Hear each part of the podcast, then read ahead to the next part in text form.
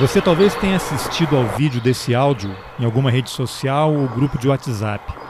É uma filmagem de 18 segundos que viralizou primeiro no Twitter e em poucos dias havia tido mais de 180 mil visualizações. Se você não viu, eu vou fazer uma breve descrição. Nele, um homem chamado Marcos grita por ajuda no estacionamento entre dois blocos de apartamentos numa quadra da Asa Norte de Brasília. Eu vou colocar o áudio de novo para você escutar.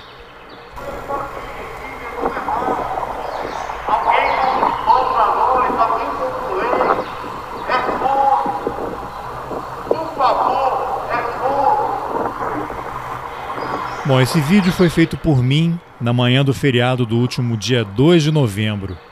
Eu estava em casa quando comecei a escutar uma pessoa gritando na rua. Cheguei à janela e vi um homem com as mãos na boca, para projetar a voz como se fosse um megafone gritando para os moradores. Ele pedia qualquer tipo de doação, dinheiro, mantimentos. Eu fiquei sensibilizado e desci para falar com o Marcos. Foi uma conversa muito rápida. Ele estava acompanhado de uma mulher e de um casal de adolescentes que disse serem seus filhos. Marcos contou que tinha mais quatro crianças em casa e que toda semana vinha ao plano piloto de Brasília pedir doações para alimentar a família. Também contou que era ajudante de pedreiro e que estava sem trabalho. Depois que o vídeo viralizou, eu recebi centenas de mensagens nas minhas redes sociais. Fui procurado por pessoas e jornalistas dos mais diversos veículos, querendo o contato do Marcos e desejando me entrevistar sobre a cena. Eu conversei com alguns deles e comentei que não fazia sentido me entrevistarem, pois a pauta não era eu. A pauta também não era o Marcos o Marcos foi apenas o registro de um imenso problema que a sociedade brasileira não apenas não conseguiu resolver, como ainda agravou ao eleger o atual governo, que tem se empenhado de forma especialmente cruel no desmonte de uma rede de proteção social que vem sendo costurada com enorme esforço ao longo das últimas décadas. Bom, tudo isso que eu acabei de falar tem a ver com o tema desse episódio, em que eu entrevisto a historiadora Denise de Sordi, estudiosa de programas de transferência de renda no Brasil, que acompanha há anos o Bolsa Família e agora o tal do Auxílio Brasil.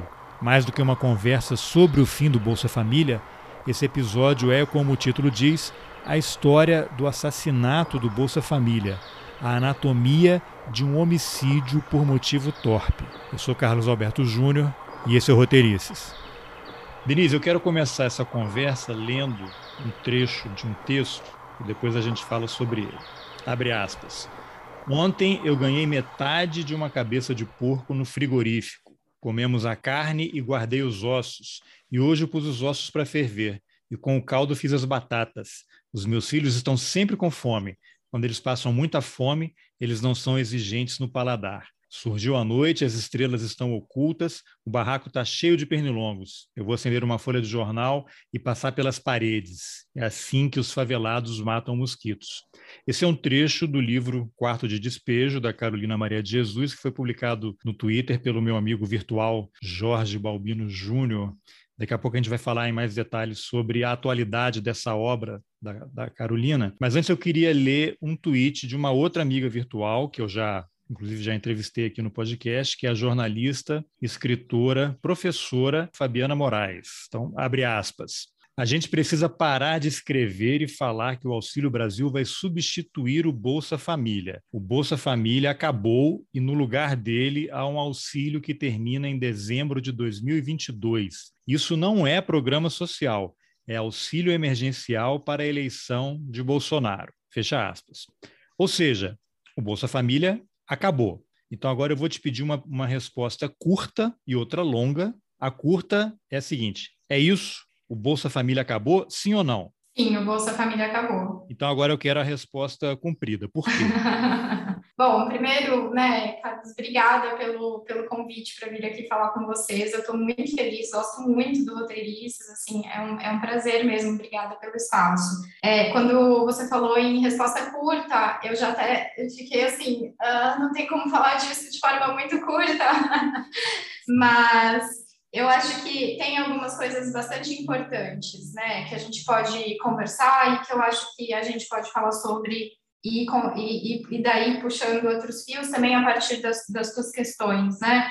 É, primeiro que, assim, o, o, o retrato do, do, país no mapa da fome, né, as pessoas passando fome, é algo que é dilacerante. Eu acho que não tem, não, não há o que se discutir em relação a isso, né? Nada justifica que uma pessoa passe fome, né? Que crianças passem fome, que, que famílias inteiras de trabalhadores sejam despejados das suas casas, que porque é, tem algo que eu acho que às vezes nos foge nesse debate e que é um, um dos problemas é, também da forma como as políticas sociais e os programas sociais eles, eles, são constituídos não só no Brasil, né? Porque os programas sociais na verdade eles é, é, intencionam regular também as relações de produção, né? Ou seja, as relações no interior do sistema capitalista. Mas sem entrar é, muito a fundo nessa linguagem, eu penso que é, é, importante a gente entender uma coisa que precisa ficar bastante clara.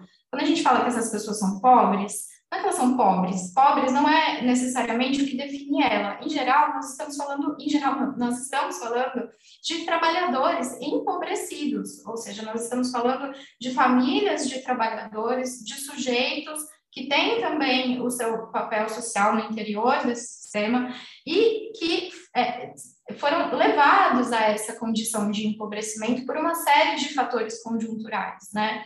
Então, quando a gente vê esse cenário de fome, ele não pode ser naturalizado porque ele não é natural, né? Essa é uma discussão que levou anos para se consolidar no Brasil e para se consolidar junto das propostas dos programas sociais. Então, quando, quando a gente está falando desse cenário de fome, que é um cenário dilacerante, é importante não naturalizar essas questões, né? Porque a pobreza, assim como a fome, também não pode ser naturalizada, né? A pobreza, ela, ela é um processo social também, ela é uma forma de organizar as relações sociais, né? O quarto do despejo, acho que ele segue atual, porque ele também fala de, de ele também é, nos remete a esse cenário, né? E agora ele é reinterpretado à luz daquilo que a gente está vivendo. E, mas eu acho que sem entrar na análise da obra, enfim, que não é o, o nosso objetivo aqui, né? Uma obra da década de 60, se não me engano, é, eu acho que tem algo interessante a ser ressaltado, que é o seguinte, essas pessoas, elas não precisam de dicas, né, de como gerir parcos recursos, né, como aproveitar alimentos, tal como a grande imprensa ou a imprensa empresarial é, costuma fazer, é, essas pessoas elas sabem muito bem gerir os seus orçamentos domésticos. Essa perspectiva nossa de que essas pessoas elas não estão na sociedade, né? É que, que a gente precisa começar a conversar também. Essas pessoas estão na sociedade, elas não estão à margem da sociedade, né? só que elas, elas evidenciam para a gente uma característica da nossa sociedade que a gente talvez não gostaria que existisse, né? E assim, acho que é nesses termos que a gente precisa começar a pensar também. E essas dicas que aparecem, elas estão é, nesse sentido é, de uma certa romantização, mas é claro que você tem razão quando você fala que esse é um diálogo também de convencimento da classe média. Né? É sempre possível se virar com menos, né? Aquela coisa de onde come um, come todo mundo. Então a gente vai dando um jeitinho, jeitinho, espremendo, mas porque o jeitinho mais drástico não é na casa, né? E aí é possível pensar. Uma coisa é você fazer uma receita de, sei lá, é, de, de, de uma culinária de outro país, sei lá, com osso, umas coisas assim, aquelas receitas que realmente a gente usa carcaça para dar aquele sabor. Outra coisa é você só ter isso para comer né? Assim, são coisas muito diferentes entre si. É uma coisa culinária e... exótica hoje, outra é pela falta de ingredientes, de dinheiro, de é. qualquer coisa. Exato, as pessoas estão pegando osso e assim, não é o osso que ela vai e compra no supermercado por opção. Quem que quer comer osso, dá osso para o filho, sabe? Existe uma ética também, existe você mudar o seu padrão alimentar é uma forma também de, de você perceber que a sua qualidade de vida está caindo, né? Você não conseguir alimentar os seus filhos. Enfim, isso são situações muito complicadas, assim. Indignas, precisam... né? Tem a ver com a dignidade humana. São indignas, elas violam a, os direitos humanos, né? Há uma violação aí também, é preciso falar disso, ainda mais no, num país como o Brasil, né? Seria, acho que a gente poderia dizer, impensável, né, que a gente voltasse a uma situação do país do mapa da fome, mas acho que não era imprevisível também, né, tudo indicava para isso desde de 2016, quando o, a rede de proteção social começou a passar por processos de, de desmanche ou de desinvestimento, e isso se acentua em 2019. Mas, além dessas pessoas não precisarem dessas dicas, né, ninguém, na verdade, precisa, enfim, esse é um movimento de discurso de convencimento da própria classe média, né, de falar, olha, é possível se virar com menos, né, se se vira com o valor do Bolsa Família, que é X, que é baixinho, que é 89 reais, vamos falar aqui exemplificando, por que, que não vai se virar com menos? Tem isso, porque a, a taxa de transferência dos programas sociais, de dinheiro dos programas sociais, também está muito relacionada ao estabelecimento de um patamar de quanto a classe trabalhadora precisa para se manter, né? E aí a gente vai entender, por exemplo, a compressão dos direitos sociais, do salário mínimo, tudo isso está colocado nessa discussão quando a gente está pensando em políticas sociais e programas sociais. Mas é importante também chamar atenção para isso, Carlos, porque existe um, um, uma outra questão. O Auxílio Brasil, ele está fincado na ideia do mérito é, individual, né? Da capacidade das pessoas de se puxarem pelo cabelo e se tirarem né, da, do lugar que elas estão fincadas, né? E isso não existe né? E, então, quando você fala assim, ah, é, é, é, possível aproveitar, a gente vai, vai se virar com isso aqui, não existe atitude individual possível que uma pessoa que está pegando osso no lixo, que vai ser descartado para virar ração para animal, possa tomar, possa fazer para sair da condição material que ela está no é. momento. Você usou uma e... palavra muito interessante que é mérito, que eu vou pegar de gancho aqui para você continuar a falar. Pelo que eu tenho lido aí, até de outras entrevistas que eu escutei com você, o Auxílio Brasil ele impõe a tal meritocracia, que é uma palavra que a direita adora, né? Que é uma forma de você justificar o injustificável, né? O cara está ali porque ele não não quer trabalhar porque ele é preguiçoso. Outro dia eu estava aqui, coloquei no, no Twitter uma, um vídeo que eu fiz de um rapaz gritando que estava com fome aqui embaixo do, do bloco que eu moro, né? E aí surgem os mais absurdos comentários. Um deles era: se esse cara fosse esperto, ele poderia lavar carro a 10 reais, no fim do dia ele teria lavado 10 e ele levaria 100 reais para casa. Não é assim que as coisas funcionam, né? Então, você tem essa tal da meritocracia e o tal do paternalismo, né? Então, eu queria que você fizesse um, um, uma análise. Por que que essa criação do Auxílio Brasil significa o último prego no caixão do Bolsa Família? Quais as diferenças entre os dois, né? o que existia até agora, né? até há poucos dias, o que passa a existir. Bolsa Família acabou, o Auxílio Brasil vale até o fim de 2022, ninguém sabe o que vai acontecer depois, né? Aí depois a gente vai falar um pouquinho o, o porquê disso, né? Porque essa necessidade de ataque. Você, quando menciona 2016, eu acho muito interessante, porque ali a gente realmente viu o início, né? É como se o, o governo do Temer fosse uma transição, né? Um estágio para o Paulo Guedes chegar e fazer o que ele está fazendo, retirada não só de direitos sociais, mas de direitos trabalhistas, né? Essa mudança, nem a ditadura teve coragem de fazer uma promover uma retirada de direitos trabalhistas, como tem acontecido nos últimos anos, né? essa uberização, essa precarização em todos os níveis, né? E com esse discurso não, a pessoa agora vai ter liberdade para negociar. Pô, que liberdade é essa, né? O cara que precisa de dinheiro para comer vai negociar com o dono da empresa. Não existe paridade, não dá para fazer qualquer tipo de comparação é, em relação a isso. Então, o que, que a gente pode falar? O que, que você poderia falar disso. Assim, o Bolsa Família ele acabou. A gente podia dar uma, uma, uma explicada básica, o que, que o que era o Bolsa Família, né? O que, que vinha embutido no conceito, não só no conceito, né, na prática do Bolsa Família, que os filhos tinham que estar na escola, tinham que estar vacinados, se a criança começasse a faltar à escola, ele seria procurado por alguém para saber o que estava acontecendo. Em última instância, a família até poderia ser removida. E tirar esse, essa lenda urbana de que as pessoas vivem de Bolsa Família, né? Como se as pessoas começassem a ter filhos para receber 89 reais por mês para uma criança. Vamos ter cinco filhos para ganhar 90, 100 reais por mês para cada filho, né? Não é isso. Isso é uma construção, né, para usar esse termo da moda, a narrativa que se quer criar para dizer o quê? Que o pobre é preguiçoso, não quer trabalhar. É... e aí eu, eu, lembro daquelas críticas, eu lembro como se fosse hoje, a Écio Neves na TV falando contra o Bolsa Família, dizendo: é, tudo bem, é uma porta de entrada, mas onde está a porta de saída? A gente não pode criar uma coisa que vai viciar as pessoas. E aí eu me pergunto, e passo a pergunta para você também: quanto tempo é necessário de auxílio para a pessoa caminhar até a porta de saída, para ela chegar lá, abrir essa porta e seguir uma vida digna. Porque se você tem uma família que começa a receber o auxílio com um bebê, por exemplo, uma criança de 4, 5 anos, quanto tempo? É dois anos de Bolsa Família? Três anos? Essa família vai precisar de auxílio durante 25 anos, até essa criança conseguir terminar um curso superior, uma faculdade, uma universidade, entrar no mercado de trabalho. Não é uma coisa. Essa porta de saída não está ali na esquina, né?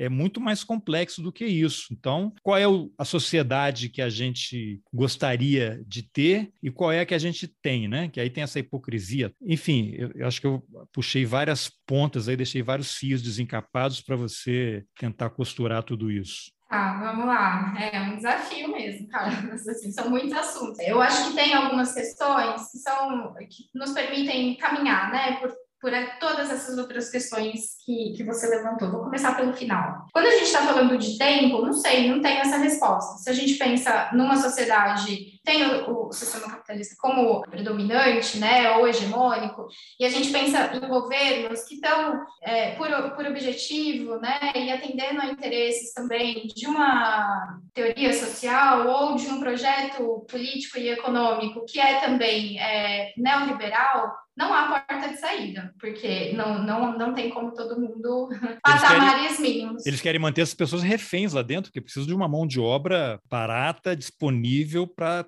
fazer o que eles quiserem, né? Sim, isso existe também. Só que a gente também precisa lembrar que as pessoas elas não aceitam tudo, né? As pessoas, a gente não está feliz com, por exemplo, o corte dos nossos direitos trabalhistas e outras questões, né? As pessoas elas elas lidam com a situação que elas vivem, né? O parto do despejo nos diz isso também, o aproveitamento, isso são formas de sobrevivência, né? A gente não pode romantizar. O vídeo que você gravou desse trabalhador gritando que está com fome e pedindo comida, primeiro que assim, né? A pessoa que comentou que poderia lavar carro, vai lavar carro onde, né? Será que essa pessoa quer lavar carro? Então, assim, é como se a gente também não só naturalizasse, mas assumisse que viver em condições indignas né, que não tem o mínimo, é, é, é, algo que possa ser manejado. Isso não, posso, não, não é possível de ser manejado. Né? As pessoas viram, viram e não enxergaram o vídeo, né? Não enxergaram o que está acontecendo ali, né? Isso. E, mas é, importante, mais do que o grito que anuncia a, a condição de fome,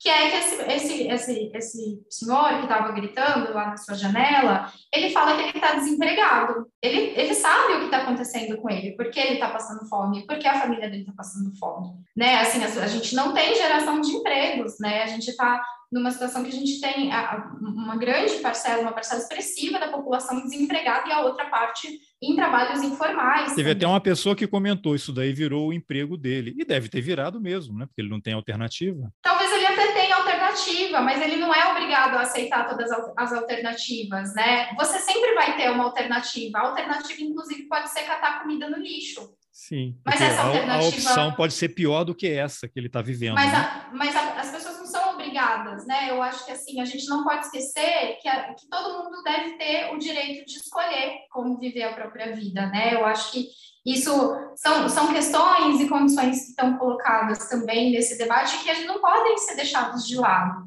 E eu estou falando isso para justamente dizer que programas sociais sozinhos não resolvem tudo, né? O Bolsa Família não resolveria tudo. Quando a gente pensa nas condicionalidades que existiam com o Bolsa Família, que eram, por exemplo, o acompanhamento nutricional, o, a, a, fiscalização quanto ao acesso ao ensino formal e é, é, vacinação, enfim, uma série de ações, né? acompanhamento socioassistencial, tudo isso também são, de certa forma, a gente pode ampliar o debate, qualificar um pouco o debate e começar a compreender que isso também são álibis que foram construídos, que têm efeitos positivos, reais, as condicionalidades elas cumprem o seu papel também, mas que permitem um certo acordo social, justamente por essas e esses comentários de que A gente tem muita dificuldade na nossa sociedade em entender que transferir dinheiro do Estado para quem precisa é um direito social, né? Ou seja, as condicionalidades elas serviam também como uma forma de dizer, olha, essas pessoas não estão recebendo dinheiro do nada. Aí sim a gente fala, né, os pobres, que é a linguagem da maioria dos programas sociais, porque tem a definição do corte de renda, na verdade, é uma simplificação do debate, né? Os pobres eles estão sendo educados, eles estão sendo vestidos, eles estão sendo vacinados, e, e eles estão sendo educados não para uma emancipação, é, para uma educação emancipadora, eles estão sendo educados para serem qualificados para o mercado de trabalho. Se esse mercado de trabalho vai existir ou não, aí já é outra questão. E se a gente quiser falar de porta de saída, são nesses pontos que a gente tem que pegar, né? Porque também não adianta, a pessoa vai lá, é, conclui a, o ensino formal, se qualifica para o trabalho, né? Pega o diploma, que é o certificado que diz para a empresa que ela está apta a escrever, a soletrar, a atender um telefone, a exercer as funções, né? Ou, é, enfim, exercer uma profissão, enfim, né? Pensando em diferentes etapas de, de qualificação é, no, no, ensino formal, e aí ela vai procurar o um emprego, mas para ela também procurar o um emprego, ela também precisa de outras de outras questões, né? Não, não depende só dela, né? Não depende só da gente querer se empregar, né? Acho que todo mundo sabe que essa não é uma questão tão simples. E isso vale tanto para as pessoas que se identificam como classe média, quanto para aqueles que estão numa situação é, um pouco pior. E é importante também a gente se atentar que essas pessoas elas não se identificam como pobres. Quando a gente vai ler, por exemplo, os relatos de campo, vai conversar com as pessoas, é uma questão de autoidentificação também que elas, elas não se veem como pobres, elas se veem é, numa, numa condição de pobreza, né? Mas elas não veem essa condição como permanente, né? Porque elas sabem que se elas tiverem a, a, a opção, ou seja, se, se, a, se a conjuntura favorece, né, a empregabilidade, a melhoria na alimentação, colocar os filhos na escola e manter eles na escola, né? Sabe, são, são questões também de, de expectativa de mobilidade social. Todos nós temos isso, né? Não é diferente para nenhum de nós isso, né? Então, todas essas questões elas estão é, colocadas, né? Há uma provisoriedade no atendimento dos programas sociais que ela precisa ser prevista, porque você tem uma rotatividade também grande, né? E há, e, e, quando a gente também conversa com essas pessoas, ninguém gosta, né, de, de receber dinheiro do Estado, né, justamente porque há essas questões também morais que estão postas. E o grande pulo do Bolsa Família tinha sido que, como o programa se consolidou né, muito bem e também conseguiu gerar esse acordo é, entre nós de que é aceitável transferir renda, isso tudo tinha dado uma diminuída, mas isso volta muito forte na, na campanha, né, em 2018, e depois isso vai sendo colocado cada vez mais nos patamares da discussão sobre meritocracia. Mas eu quero chamar a atenção para um outro ponto, Carlos, que é o seguinte: quando a gente está pensando nessa discussão sobre meritocracia, não todo mundo sabe que isso não existe, né, no, no, no fim, assim. Só que há, a partir de 2016, com a retirada dos direitos trabalhistas, um processo de empobrecimento muito rápido dos trabalhadores, nosso, né? Trabalhos informais, prestação de serviço, mesmo para quem já tem é, ensino superior, pós-graduação, prestação de trabalhos é, a contratos curtos, sem acesso a direitos, sem seguro-desemprego, enfim, tudo isso vai acontecendo e a gente vai gerando uma recomposição do, do perfil dos trabalhadores que antes eram atendidos por esses programas, né? E aí vem a ideia, por exemplo, do microempreendedorismo, né? Como isso se desdobra. E a partir de 2019, essa situação ela se agrava e você amplia a população que passa a, por esse processo de empobrecimento. Com a pandemia, isso se agrava mais ainda. Essa, se a gente pega o auxílio emergencial, a gente vê que, se não me engano, quase é, 17 milhões, 17, 40 milhões de pessoas estavam fora dos cadastros e passaram a ser atendidas. Quem eram essas pessoas? Eram essas pessoas, né, dos microempreendedores, é, os empregadores de aplicativo, motoristas de Uber, muitos, inclusive, que têm um histórico também de ter deixado emprego para trabalhar de forma autônoma, né, ou que foram é, demitidos e passaram a trabalhar com isso e estava é, dando certo. Eu quero só momento... citar aqui, porque vai ajudar o que você está falando. Inclusive, você pode responsabilizar a autora, porque é você mesma, né? Eu vou ler um trecho aqui do que você escreveu para o Le Monde Diplomatique Brasil, que é uma publicação assim espetacular e absolutamente necessária, né? Então, abre aspas, escreveu aqui a, a moça Denise. Em 2019, com o fim do Conselho Nacional de Segurança Alimentar e Nutricional, CONSEA, o alerta para o desmanche das políticas de soberania alimentar alimentar soou mais alto. Em fins de 2020, segundo dados da Rede Brasileira de Pesquisa em Soberania e Segurança Alimentar, Pensan, 116,8 milhões de pessoas já se encontravam em condição de insegurança alimentar, sendo 19,1 milhões passando fome. Em 2020, continua a Denise, no contexto da pandemia e com a articulação de uma diversificada frente política pelo auxílio emergencial, 46 milhões de brasileiros informais, autônomos e desempregados que não constavam nos cadastros socioassistenciais do governo federal precisaram do auxílio para sobreviver. A desconexão entre os direitos sociais e o trabalho acentuada pela reforma trabalhista, já mostrava também seus efeitos e a precarização dos vínculos empregatícios, configurando o desemprego de 14,7% da população e salários insuficientes a 72,4% das famílias de trabalhadores, de acordo com dados da pesquisa de orçamentos familiares, a POF, mais recente. Você discorda do que essa moça escreveu aí? Quer complementar alguma coisa? Não, na verdade, quero, eu te agradecer, Carlos, porque eu estava aqui tentando abrir a, o site para pegar o dado para falar para a gente. Eu fiz o dever de casa, fiz o dever de casa aqui para conversar com você. Ah, obrigada, que gentileza, eu te agradeço. Então, é, e nós temos essa, essa situação conjuntural, assim, né? Então, é, chega a ser ingênuo achar que programas sociais vão resolver tudo, né? Não vão resolver tudo.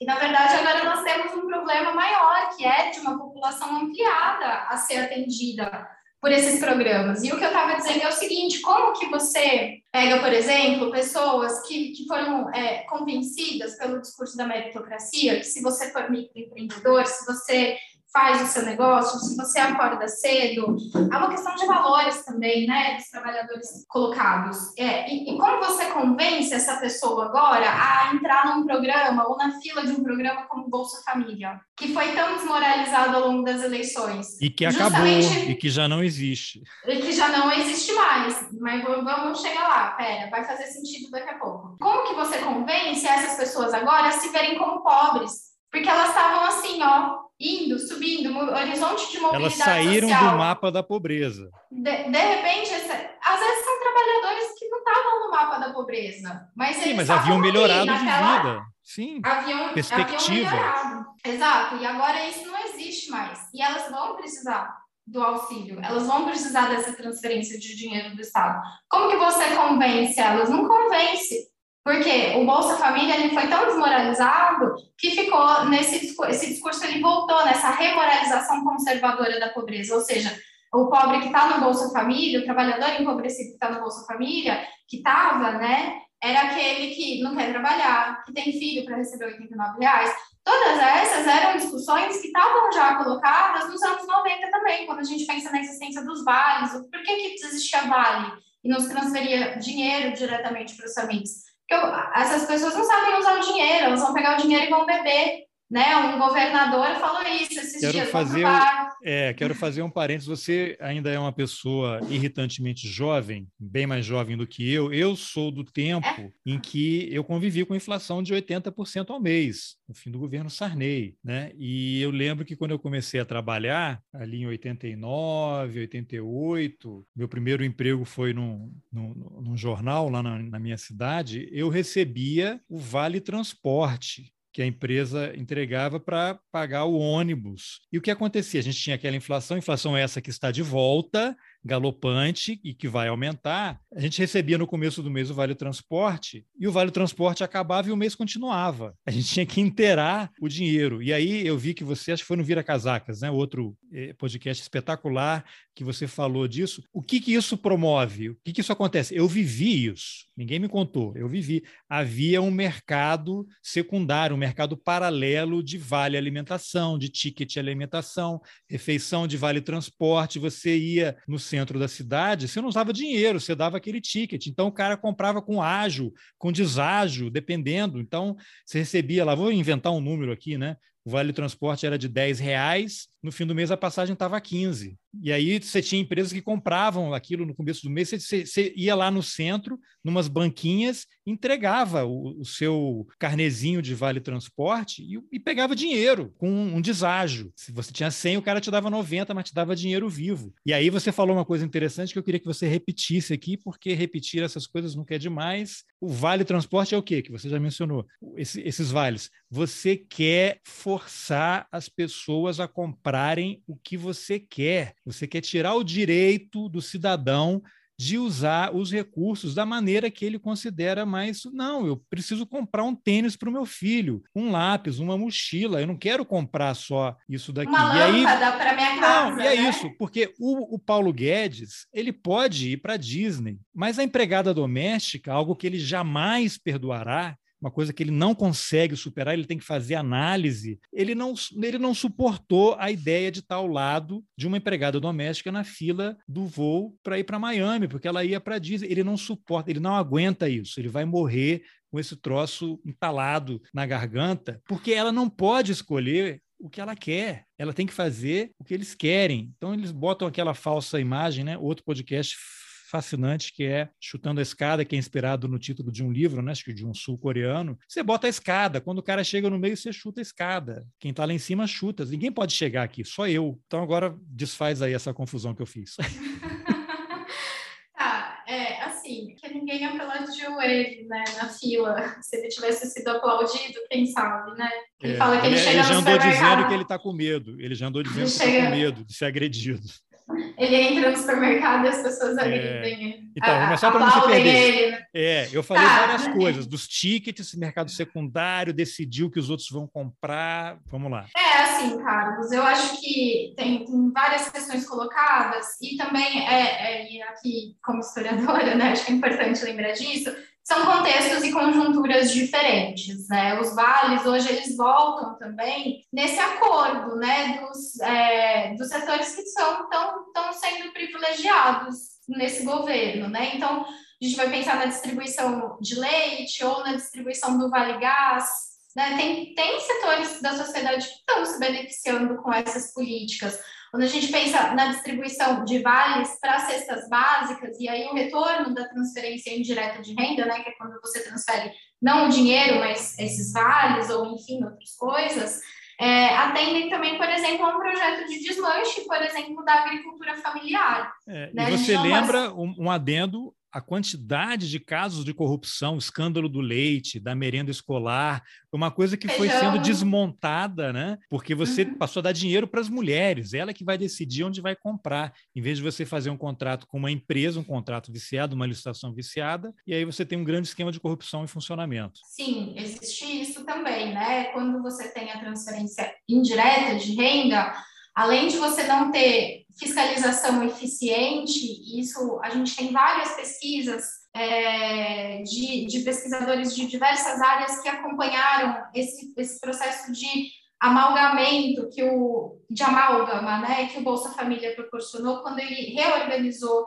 a ideia dos programas sociais. E a gente teve esse período de transição, né, de sair da transferência indireta para a transferência direta e como tudo isso foi rearranjado. E o que eles relatam do, do, trabalho de campo e de análise que eles fizeram acompanhando esses programas é o seguinte: quando você transfere o dinheiro indiretamente, você não tem formas é, eficientes de fiscalização, até mesmo de qualidade do gasto público, a gente pode falar. E aí você abre um espaço de fiscalização que ele é muito mais moral e muito mais é, a partir de impressões que nós temos sobre como pessoas é, que a gente considera pobres ou que são vistas como pobres devem se portar. Né? Tem, tem uma anedota bastante interessante, se você me permitir, claro. eu vou contar, vou fazer uma pequena digressão para falar. Que vira uma questão ela. punitivista, né? Isso, por exemplo, quando a gente pensa na experiência do Bolsa Escola, primeiro é, foi um programa implementado a nível é, estadual, né? A gente teve experiências pioneiras em São Paulo, no Distrito Federal, né, bastante conhecido, com as questões das discussões até do Até parece que o primeiro foi em Campinas, não era uma prefeitura até do PSDB, Isso, isso, isso, isso. É, inclusive, é, bom, lembrei de outra coisa, mas vamos lá, vamos manter aqui na, na anedota. É, quando quando é, essas experiências locais ocorreram, né, porque o Bolsa Escola ele foi depois nacionalizado em 2001 pelo FHC. E nesse período havia um debate muito grande, no finalzinho é, de meados até fins dos anos 90, havia um debate muito grande, muito importante, se os programas sociais brasileiros eles seriam baseados na ideia de uma renda básica ou de uma renda mínima, que é aquela discussão com o Suplicy, né, o sempre grande, fantástico Suplicy, que, que faz essa discussão como ninguém no Brasil, né, um grande defensor da renda básica. E o, o FHC chega a dizer, o, o Suplicy narra isso no livro dele, inclusive recomendo que todos vocês leiam, sobre renda básica de cidadania. E o FHC chega a dizer sobre a, a proposta de renda básica do Suplicy, que era é, uma, uma utopia possível, né? Ele fala, vai falar algo nesse sentido, uma utopia realista, é o que ele vai dizer. Só que essas discussões é, sobre a renda básica, elas são vencidas pela proposta do Bolsa Escola, justamente porque há esse elemento de vigilância moral colocado, ou seja, esse elemento também de que é preciso educar as pessoas para que elas saiam dessa condição. E aí a opção política que foi feita foi pela renda mínima, né, que são as transferências de dinheiro é, condicionadas, enfim, né, toda essa organização que também não é, não existe só em um formato, existem diversas formas de, de transferir dinheiro como forma de promover o acesso a direitos sociais também, né, ligado a tudo isso. E aí, é, existe, é, cheguei na anedota, gente, desculpa.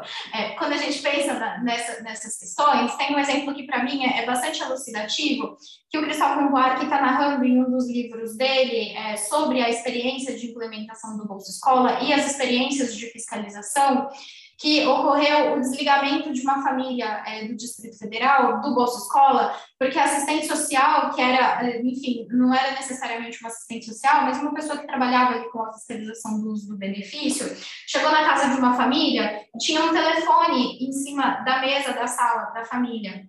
E aí, assistente social, eu estou hesitando em falar assistente social, porque eu não sei se era exatamente uma assistente social, tipo, do serviço social formada, né? Era uma pessoa que trabalhava uma pessoa no programa. Que trabalhava no programa. E isso foi reportado, e essa pessoa perdeu o benefício.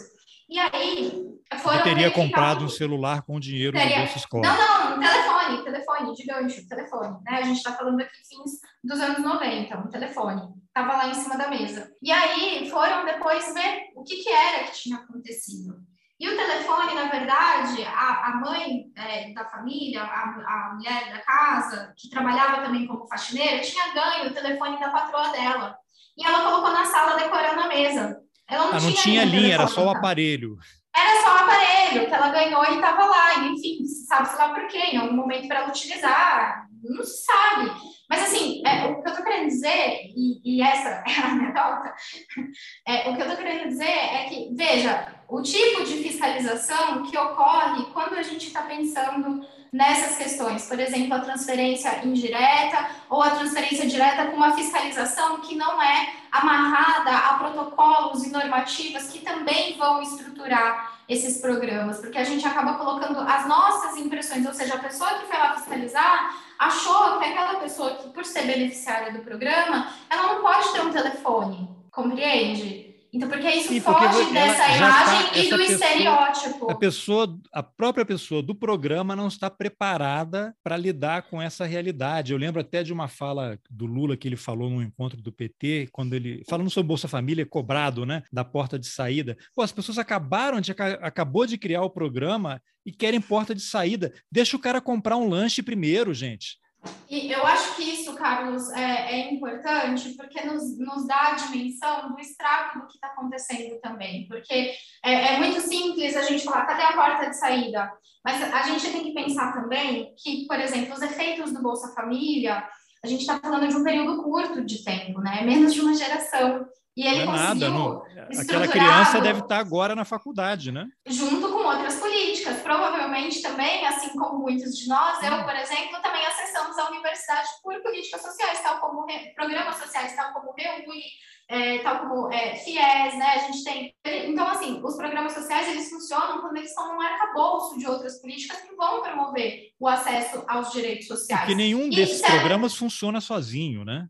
Exato. E se a gente está pensando em portas de saída, por exemplo, a gente está falando de algo que leva gerações, porque implica em mudanças estruturais da forma como a nossa sociedade organiza a nossa própria forma de viver, de ver a nossa vida, de interpretar as questões então, é, é, é, muito mais complexo, né? Não é a porta de saída não é só arrumar um emprego, mas é garantir que esse, esse emprego também vai ter estabilidade, vai, ter, vai promover acesso a outros direitos, porque promover só um emprego que também é temporário e que vai jogar essa pessoa numa situação bastante complicada depois de um tempo, isso também não é uma solução no longo prazo.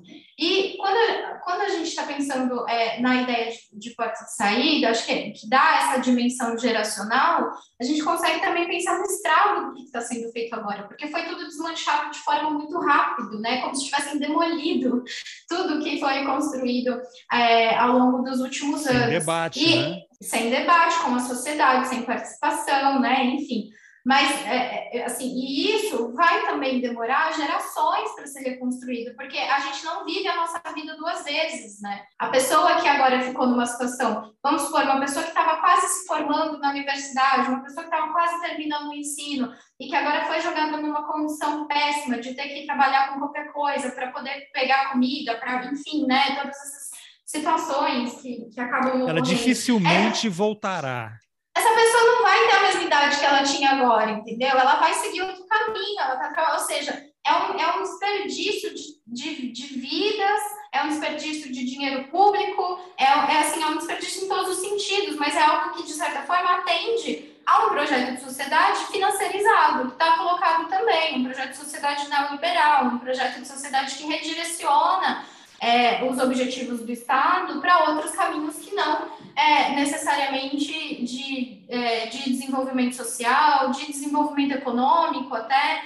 porque a gente está acentuando né, o abismo social que existe no Brasil. É, essa, essa tua fala, você tem outras coisas para falar, anota aí, por favor, que eu fiz tantas perguntas e você respondeu só uma. Eu me lembro, uma coisa que nunca vai sair da minha cabeça é aquele áudio que já nasceu clássico do banqueiro André Esteves, que foi divulgado recentemente, em que ele é um regozijo, né? Ele, ah, recebi ligação do Arthur Lira, né? o presidente da Câmara, o presidente do Banco Central, como se ele fosse uma, uma espécie de oráculo né? da meritocracia. E aí, em determinado momento, ele diz: olha, a gente pode transferir um pouco de renda para as pessoas. Não é esse o problema. Quer dizer, ali está embutido nessas poucas palavras dessa frase, uma quantidade de, de maldade que, assim, não, a gente é, é dar a migalha, a gente, vamos dar aqui, gente, não são 400 reais do auxílio emergencial que vão causar um problema para a gente, né? O problema é essa taxa Selic aí, como se a gente fosse a Inglaterra, as questões são outras. Então, assim, ele, ele, ele embute nesse discurso uma maldade tão grande em relação de dar a migalha, vamos dar a migalha aqui, porque isso faz o que isso tranquiliza, isso tira a pressão social no momento que você tem a gasolina daqui a pouco vai chegar a 10 reais, aqui em Brasília tem postos aqui a 7,80, 7,90. Eu moro aqui em Brasília, que tem o Lago Paranoá, não sei se você conhece Brasília. Você vai ali no fim de semana, a quantidade de lanchas são lanchas enormes. Essa crise não passa por aqui. A pessoa que tem uma lancha, ela já resolveu os problemas de três gerações da família dela. Você tem uma lancha e você vai que os restaurantes da beira do lago estão sempre lotados. Então, para o André Esteves e para esse pessoal, a gasolina chegar a 10, a 15, a 20, não faz a menor diferença, não faz a menor diferença para eles. Só que uma gasolina 10 e a 15 vai tirar feijão, arroz emprego da vida das pessoas, né? Então, por conta disso, aí você não esquece o fio anterior que você estava desenvolvendo aí. Qual é essa necessidade? Tem tudo bem, tem essa financiarização, tem o um modelo capitalista que, que nós vivemos e que cujo objetivo final é esse realmente, a maximização do lucro, mas chegou a um ponto assim de maldade, de crueldade que eh, nada mais importa. Você tem a Amazon e essas empresas aí que lucram com lucram 34, 50, 80 bilhões de dólares durante a pandemia, aumentam a riqueza em cima de uma exploração absolutamente cruel em cima das pessoas. E aí, como é que a gente conecta isso que eu falei, esse raciocínio aí do André Esteves? E lógico que eu não quero, eu estou citando o nome dele, mas não é para fulanizar, porque ele é tipo um avatar, né? Tipo Bolsonaro. O Bolsonaro é um avatar, né, dessa ultradireita, desse neofascismo e tal. Se não fosse ele, seria outro. Se não fosse o André Esteves, seria outro. O Marcos, que é o rapaz que estava gritando, que estava com fome aqui embaixo, não é só ele. Ele representa uma situação, né? Até eu falei com o Franciel Cruz aí, um, um escritor e jornalista não praticante da Bahia, que ele fez a imagem, acho que até te mandei, do grito do Manche, né? Aquela coisa, é fome, né? Fez aquela coisa. Então, como é que isso tudo se conecta a essa necessidade de desmoralizar e acabar com o Bolsa Família. Porque é só uma questão de dinheiro para eu ficar mais rico. Eu não quero que a sociedade avance, eu quero chutar a escada para que as pessoas não subam e não cheguem aqui onde eu estou. Onde é que está a lógica disso? Onde é que está a explicação disso, se é que existe? É, assim, eu acho que essa, essa imagem do chutar a escada é muito boa, mas ela também não responde tudo, né? Porque claro. quem, quem, quem já está lá em cima não está disputando com quem está embaixo, né? Se a gente pegar essa, essa imagem a, a título ilustrativo, né? Para um trabalhador ficar rico, talvez ele tenha que ganhar na Mega Sena, né? Como você disse, a pessoa que tem uma lancha, ela já está com três gerações ou mais, ou com todas as gerações da família dela resolvida, né? Então, assim, são dimensões também muito diferentes de acesso a produtos, a serviços, a um tipo de vida que não é o tipo de vida de nós, né, da maioria da população, assim. Então, há, há todas essas questões que estão colocadas. Eu acho que também, Carlos, assim, não se trata só de maldade, sabe? É uma banalização do modus operandi e também dos interesses que estão colocados. Acho que é importante falar isso, porque, vamos pensar, quando a propaganda do auxílio emergencial estava circulando, né, e já estava anunciando, dando dicas, né, quem estava atento estava percebendo, do, do que viria com a proposta do Auxílio Brasil, e não é à toa que o Auxílio Brasil também ele se finca nessa ideia das ações individuais, é, a propaganda que circulou dizia o seguinte, e aí isso também está lá no, no, meu texto da Le Monde, né? Eu até deixei o link para o vídeo depois, quem quiser dar uma olhada, ver Não, com depois os próprios eu, olhos. Nas informações do episódio, eu vou deixar isso, vários links aí. Isso, isso aconteceu mesmo, né? O pessoal do Le Monde, eles são fantásticos, assim, né? Como você disse também, só queria reforçar. E o Grande Bianca você... e Luiz Brasilino.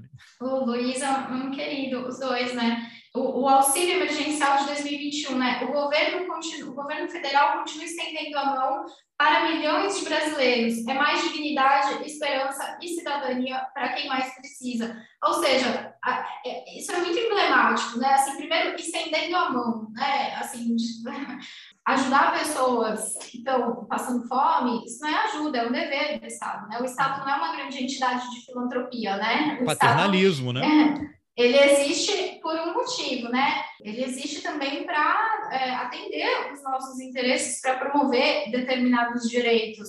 Quando a gente pensa, é mais dignidade, esperança e cidadania. Assim, é, é de uma tentativa de pureza, né? anunciar isso, porque esperança e cidadania, tá tudo bem, podem ser coisas que caminhem juntas, né? Mas a cidadania também é um projeto coletivo e ela também deve ser promovida pelo Estado, né? Ou seja, como a gente acessa a cidadania, como a gente consolida a ideia de cidadania e práticas cidadãs no contexto até mesmo de fortalecimento da democracia, ou seja, esse rearranjo ele está também é, no âmbito dessas discussões de enxugamento do próprio Estado, né? ou seja, o desmanche completo do Estado, não é só o Bolsa Família, não é só o Auxílio Brasil agora. E quando você pergunta, por exemplo, ah, qual o objetivo deles?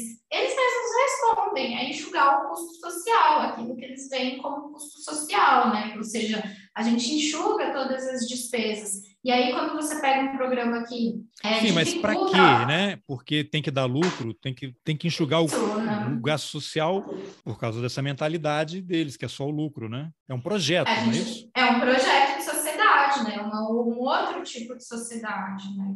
Quando a gente, quando você, quando você comenta, por exemplo, sobre a, as, quais são as possibilidades de ação, enfim, não tem possibilidade de ação, né?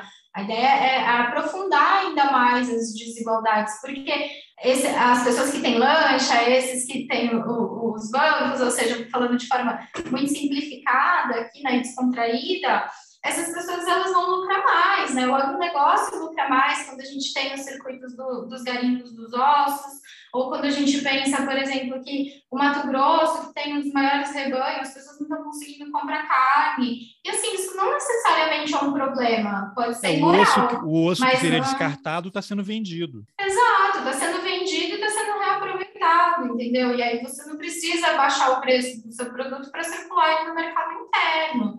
Então, assim, tem uma série de questões que estão colocadas que, que passam também por essa dimensão, né? E quero é, insistir nesse ponto, né? Chamar a atenção de novo para isso.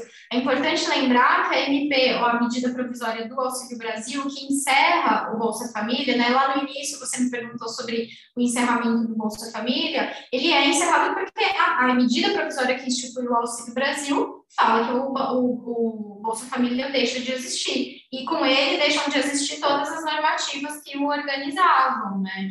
Então, é por isso também que a gente fala que o Auxílio Brasil é um desmanche da rede de proteção social, porque toda a rede de proteção social articulada no Bolsa Família também vai ser é, então, vai sendo isso, progressivamente isso é, desativado. É, isso é importantíssimo, só para entender. Todos aqueles programas que existiam vinculados, né, ou no guarda-chuva do Bolsa Família. Ah, tem que comprovar a vacinação da criança, tem que ter a frequência escolar, tem que ter isso, tem que ter aquilo. Com esse Auxílio Brasil e o fim automático do Bolsa Família, isso se desarticula. Quer dizer, eu não tenho mais que provar que meu filho vai para a escola, eu não tenho mais que vacinar a criança, eu simplesmente agora eu vou receber determinada quantia de dinheiro, que eventualmente pode ser um pouco mais ou um pouco menos, sem ter que comprovar nada. Isso sim, então é um, é um paternalismo. Você desmontou, você acabou, você destruiu um, um projeto que está sendo construído com tanto esforço há anos e anos, e numa canetada você desmontou tudo. Então, e vai até 2022, dezembro de 2022, que é daqui a 13 meses, e aí ninguém sabe o que vai acontecer. É assim, acho que é importante dizer que o, o valor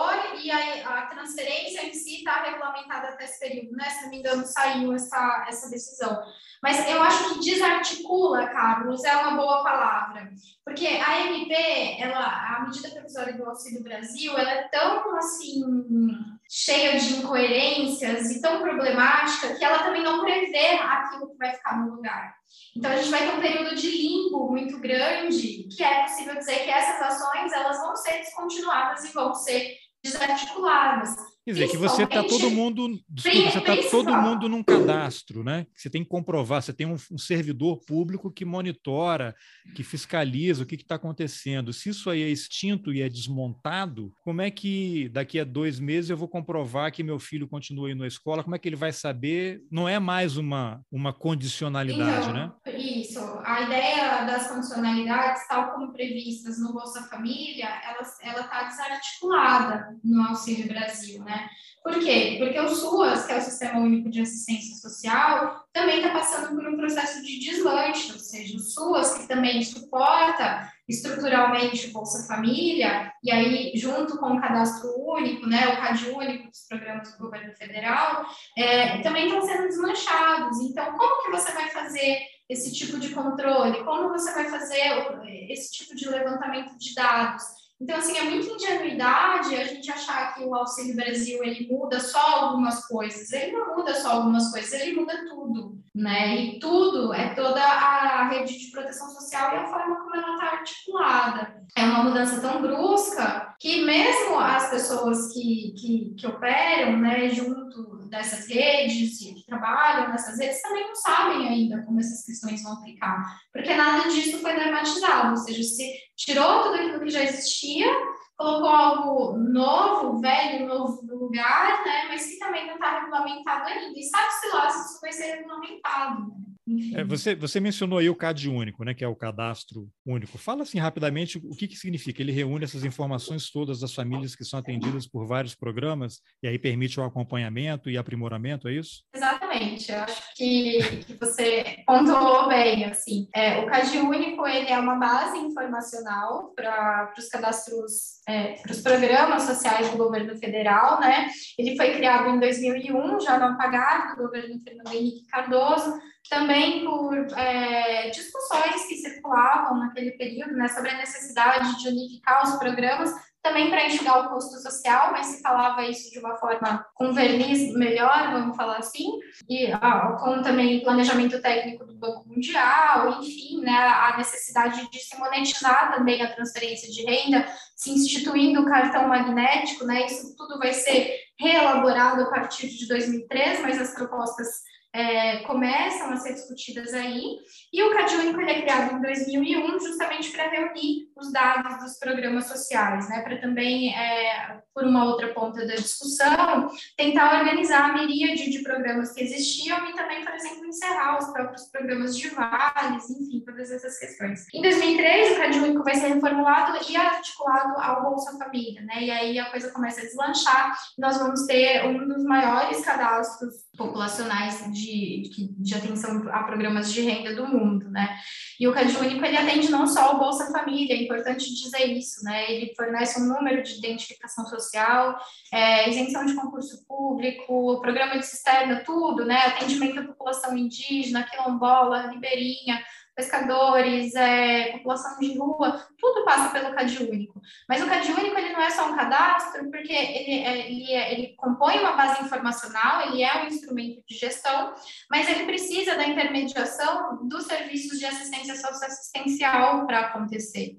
Então, é essa ponta também que se quebra, né? Esse atendimento em que a pessoa vai lá para se cadastrar, mas ela não vai só para se cadastrar, ela vai para acessar direitos sociais, né? ela vai para acessar serviços que permitem que ela acesse os direitos sociais. E o CAD único agora é descontinuado, né? Também ele está desatualizado já há bastante tempo. Bom, então é, é, simplificando, né? Eu sei que simplificar nunca é bom, né? A gente fazer tentar dar uma resposta simples para problemas complexos, a gente sempre acaba se dando mal. Mas o resumo da ópera é que esse Auxílio Brasil ele vai ser simplesmente uma transferência desses valores a que cada família está previsto receber até dezembro do ano que vem, daqui a 13 meses. E aí eu te pergunto, ano que vem tem eleição presidencial, tem eleição para governadores, para Câmara, para o Senado, para assembleias legislativas. Para que haja alguma mudança, né, para que haja uma continuidade, tal, isso tudo tem que ser votado de novo em algum momento, antes do fim ou prorrogação, não sei se vai ser medida provisória, o que, que vai acontecer. Historicamente, a gente sabe que ano de eleição é uma confusão danada, né? Eu não vejo muita perspectiva disso ter. Eu estou achando que vai chegar em dezembro e acabou, não vai ter tempo, esqueceu, tal, e, e chegou em janeiro, as pessoas não vão ter dinheiro. Qual é a tua análise? Já parou para pensar? Pensar um pouquinho sobre o que, que vai acontecer? Então, assim, eu tenho.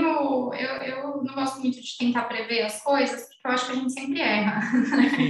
Ou não, mas o risco de errar é muito grande, porque a gente não tem todos os elementos suficientes enquanto a coisa está acontecendo, né? Mas a gente pode falar em tendências, né? A Não, gente pode indicar... Considerando, considerando a prática desse governo, né, que é de desmonte. A gente pode indicar coisas e questões que estão colocadas, né? Eu acho que não vai acontecer nada, na verdade, assim. Eu acho que nem o Auxílio Brasil vai terminar de ser regulamentado, eu acho que a gente vai ficar nesse limbo e que a ideia é justamente não ter mais, é, assim, a gente ter um desmanche completo dos programas sociais. Porque a reforma administrativa vai acontecer ainda também, né? Tudo indica que isso vai, vai acontecer. Ou seja, a gente tem a, a, a teve a PEC da morte, né? Premonitoriamente assim apelidada pelos movimentos sociais, com teto de gastos, reforma trabalhista, reforma da previdência. Nesse meio tempo, o benefício de prestação continuada e o acesso à aposentadoria, que são você sabe que o, o, maior programa de transferência de renda do Brasil é a, a, aposentadoria, né? A gente, assim, quando a gente pega a população, na, população era a, o sistema de previdência, né? A aposentadoria, porque a gente vai ter o BPC, outros benefícios que também estão atrelados a esse sistema. Então, nesse meio tempo, a gente teve também a, o impedimento né, de crescimento do atendi dos atendimentos pela, pela Previdência, né, o acesso à, à Previdência, o desmanche disso também. E agora a gente tem o desmanche dos programas sociais na sua ponta mais importante, né, que é o Bolsa Família. Sem contar os conselhos de gestão antes desses programas, as políticas de soberania alimentar, de incentivo à agricultura familiar, o próprio programa de aquisição de alimentos. E agora vem, acho que, a reforma administrativa. Por exemplo, eu fico pensando, o, o que acontece com a reforma administrativa aprovada com as pessoas que trabalham no SUAS, por exemplo, né? Como esses servidores vão ser é, remanejados também? Então, tem, veja, tem uma série de questões que eu acho que não tem necessariamente como a gente responder agora, mas se elas estão colocadas e indicam tendências do que pode acontecer, no sentido de que é muito provável que não haja uma nova regulamentação em tempo, né, antes do fim é, desse período que está previsto do Auxílio Brasil. O que isso pode ter mais para frente é um remendo para continuar é, fazendo transferência, até mesmo porque existe um risco de convulsão social muito grande, né, colocado. Era é, isso quando... que eu ia te perguntar. Como você falou um pouquinho já, né, mas essa palavra aí de convulsão, eu tinha anotado aqui, a consequência do fim do Bolsa Família, aliado à inflação alta, caristia essa coisa, teremos hordas de famintos pelas ruas. Isso já está acontecendo. Toda semana passa alguém aqui embaixo do prédio gritando por, por, comida, por ajuda, como foi esse rapaz aí que eu filmei. Você acha que há uma, um risco assim de convulsão social mesmo, de saques, como já aconteceu num passado não muito distante, supermercados, a, a caminhões, porque isso está em ebulição, né? As pessoas. Sim, né? A gente, a gente vive num país muito violento, né? Assim, eu acho que as pessoas também elas têm bastante claro de que, por exemplo, num cenário de saques, enfim, é, o cenário pode ser bastante trágico, né? A resposta do Estado ela pode vir de forma bastante firme, com bastante repressão e bastante Geralmente violência. Vem, né? é. Aí isso também, né? Há uma série de de elementos colocados. Mas quem fala disso, de convulsão social, é o próprio Banco Mundial, né? E foi por isso que, nos anos 90, o Itamar Franco foi convencido, né? Existe essa outra anedota também da, da política brasileira, ele, ele foi convencido pelo Betinho, né, a encaminhar o pedido do mapa da fome para o IPEA, que foi quando o IPEA divulgou o primeiro mapa da fome. Há toda uma polêmica em torno de como esse mapa da fome foi feito, mas isso é uma discussão muito é, localizada, assim. Mas assusta pensar que quando esse mapa da fome foi divulgado, a gente tinha a comparação de que era o, a população equivalente a uma Argentina que passava fome no Brasil. Ah, o relatório da Rede Pensão indicou duas Argentinas e isso passou batido. E a, o que circula né, nas fontes, nos registros que nós temos de, das discussões desse período do governo do Itamar Franco, é que era preciso fazer algo, porque a, a, a teoria social que, que direciona os programas sociais e as políticas sociais nos países fala muito desse risco de convulsão social e como isso é prejudicial para o próprio desenvolvimento econômico e para que os países mantenham a sua capacidade de, de manutenção dos acordos também que são feitos, né? Ou seja, um processo de desestabilização política e econômica muito grande que vem junto com essas questões. Mas é claro, e me parece, que nada disso está no escopo de preocupações do atual governo, né? Então, por isso que eu acho muito difícil, mas eu acho difícil não a gente não ter cenários, né? Porque a gente fala convulsão política, a gente pensa que isso vai vir numa horda, né? Ou tipo, vai acontecer muito rápido. Mas como você disse, isso já está acontecendo, né? Não é porque a gente não viu um saque em massa no supermercado ainda que a gente não tem famílias inteiras nas ruas, né? Ou mesmo pessoas é, se sujeitando a essa condição, né, de ter que gritar, olha, eu tô com fome, eu preciso do dinheiro, enfim. Então, isso já está acontecendo. É, pessoas revirando a caçamba de caminhões para pegar osso, né, isso já é uma situação de, de caos. É, agora, eu, eu sei que não é tua área de, de, estudo, mas eu queria ver se você podia fazer algum comentário sobre essa história de uberização da economia, né? Que você tem desde motorista de Uber, agora com o combustível, eu ouço direto relatos aqui de gente que não consegue pegar Uber porque os caras cancelam, a gasolina está inviabilizando tudo isso, você tem os entregadores dos aplicativos, né? você tem esse break aí dos entregadores que acontecem em vários lugares, você tem o Galo, né? Que é uma das lideranças aí desse movimento e está surgindo aí como uma força, né? Não sei se se ele em algum momento vai tentar a carreira política, mas eu, eu percebo que esses, que tem tudo a ver com o capitalismo, né? tem até um, um desenho da Pixar, Wall-E, não sei se você já viu, que é um robozinho que é deixado na Terra, hum. Né, para coletando coisas, e aí a humanidade foi embora para o espaço, que remete também ao, ao, ao Bezos, né, ao Jeff Bezos, ao Elon Musk, esse pessoal que está nessa corrida espacial aí. Então você tem assim uma canibalização do planeta, uma exploração total de recursos. Você tem esses muito ricos que para eles não importa o que aconteça, porque eles vão estar tá sempre. Não é que eles são negacionistas, eles sabem o que está acontecendo. É né? uma corrida para ver quem chega primeiro e quem vai se dar melhor lá na frente, né? Mas essa essa uberização da, da economia, né, que é um termo que já está meio disseminado, e, e você tem esses entregadores. Então, hoje você vai começar a ter aplicativo para quase tudo, né? E você tem esse desemprego elevado, então você tem uma mão de obra, milhões de pessoas que vão trabalhar por qualquer coisa, né? Que vão fazer qualquer coisa para levar algum dinheiro para casa, para comprar. O cara está levando comida nas costas e não tem dinheiro para pagar o próprio almoço, né? Você acha que isso é uma, é uma tendência? Isso vai se agravar ainda durante algum tempo, até que haja um movimento contrário? Eu sei que lá tem aqueles casos clássicos nos Estados Unidos, lá no final do século XIX, começo do século XX, os trusts lá, né? O Whisky Trust, aquela coisa que estava tão absurdo que a sociedade teve que rever, e aí teve um fortalecimento de sindicatos e tal, porque desde o governo Temer, tudo que foi feito foi para desmontar o aparelho do trabalhador, né? Sindicato, precarizar tudo isso. Você acha que em algum momento isso é pode começar a se reverter, as pessoas voltando ao movimento sindical como forma de combater? Porque aí você tem aquele caso clássico da Amazon também, né? Que fica sabotando os trabalhadores lá, não deixa que eles montem sindicatos para poder lutar pelos próprios direitos. E aqui há essa tendência, né? Você tem um governo claramente que é contra sindicato, que defende a livre negociação, livre negociação que não existe né? Quando você tem forças diferentes sentados à mesa, né? O que, que você pode comentar? É, assim, é, sobre o processo de uberização, o que eu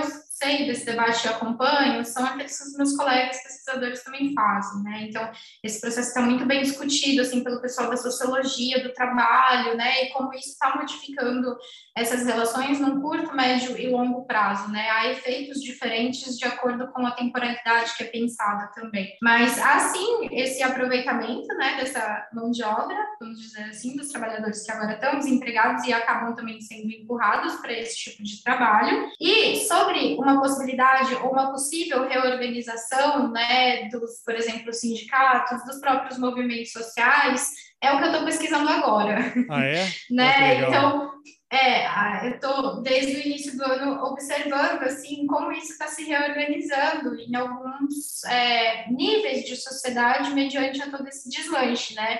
E eu, e eu assim não tenho muito o que comentar ainda, mas eu consigo indicar com alguma, algum grau de certeza que algo vai se reorganizar. Agora, se vai ser no mesmo nível, né, de... Porque existem diferentes formas também né, dessas organizações emergirem, né? O sindicato não é a única delas, né? A gente tem os movimentos sociais também se reorganizando, né, e pensando. Eu acho que o cenário do ano que vem vai nos dar muitas respostas em relação a isso também, né, do que, que vai surgir como projetos de sociedade.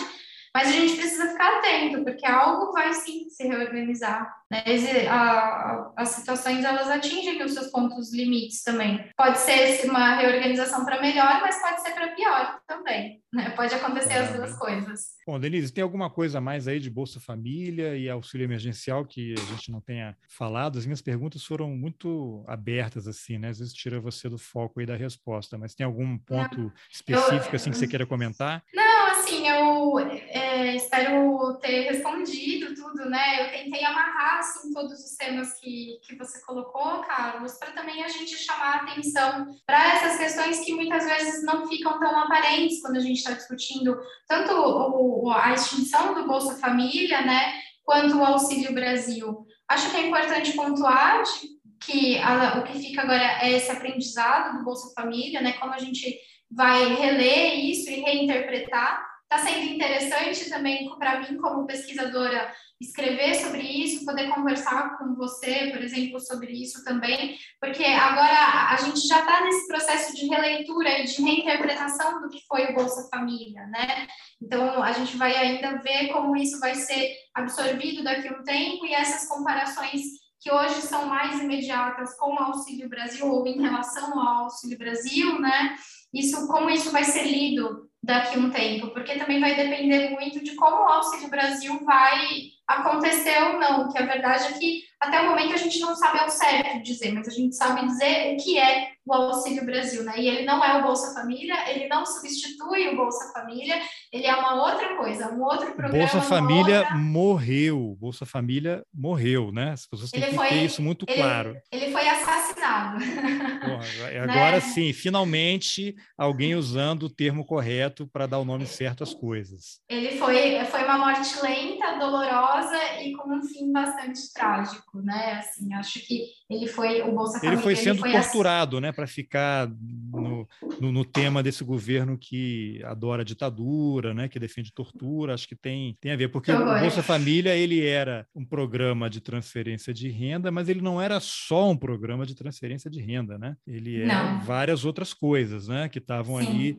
nesse guarda-chuva, né? Então, eu não sei, para usar aquela expressão, Bolsa Família presente, né? Bolsa Família presente, porque a gente não vai deixar esse, esse programa esquecer e vamos lutar para que ele volte melhorado, né? Porque melhorar sempre pode, né? Sim. Não sei. É, agora eu acho que é, eu não sei, eu acho que essa, como eu tenho dito, assim, todo mundo meio que pergunta isso para mim assim, mas eu acho que agora a resposta ela tem que vir coletivamente, né? E dos espaços de política também, né? A gente precisa começar a debater isso e também é, debater, por exemplo, como a gente vai discutir socialmente, coletivamente, como a pobreza é gerada, né? Qual o entendimento que a gente tem sobre isso, é, como a gente também vai reinterpretar a ideia de um empreendedorismo ou de, de trabalho informal ser melhor, né? Sem acesso a direitos trabalhistas, o que, que as pessoas estão pensando de fato sobre isso agora que elas estão vivendo isso. Acho que é preciso também começar a fazer essas discussões, né? Ou continuar, já tem gente, já tem movimento fazendo esse tipo de discussão, né? Bem, então, Denise, obrigado pela entrevista. Carlos, muito obrigada, foi um prazer, espero que você tenha é, gostado e que todo mundo goste também.